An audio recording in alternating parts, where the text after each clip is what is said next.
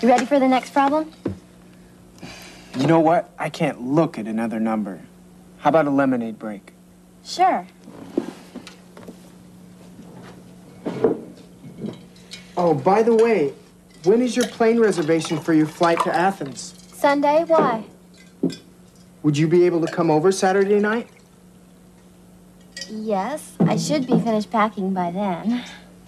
My folks are giving me a little graduation party. Terrific. I'll pick you up.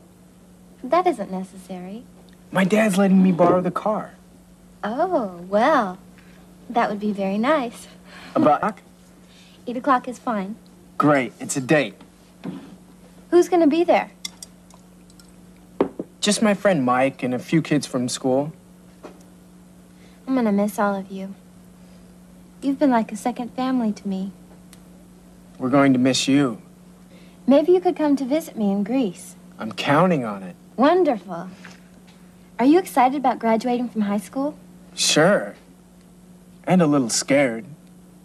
Scared? Why? Aren't you a little scared? I was when I first came to the United States. I'd never been away from home, and I didn't know what it would be like. But then I found out that people are the same everywhere once you get to know them. I'm glad I got to know you. Thank you. I'm glad I got to know you and your family. Wouldn't it be nice if we could skip the examinations and get right to the graduation party? It would be very nice. But that isn't the way it works. So, back to work. Ah. Good night, Ravi. Good night, Mrs. Stewart. Thank you for dinner. Good night, Alexandra. Will you be all right? Yes, the Molinas are waiting for me. Good night, Alexandra. I'll pick you up on Saturday night, okay? Yes, 8 o'clock. I have to run.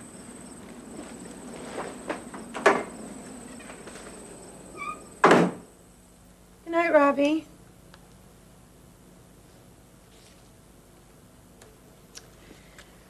She's really a good friend, isn't she? Yeah. You are going to miss Am I going to miss her? her. That's what I said. You are going to miss her. I'm going to miss her. and my math teacher is going to miss her. Well, you can write to her. It's not the same.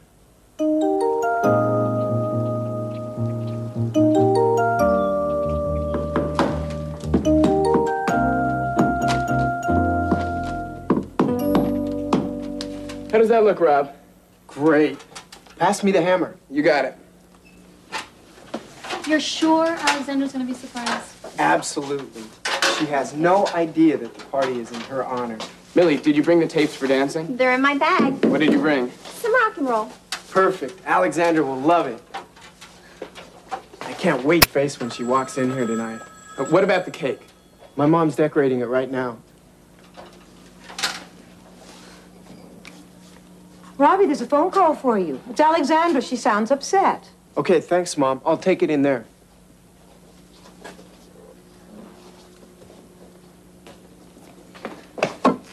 Hi, Alexandra. What? You what? Oh, no.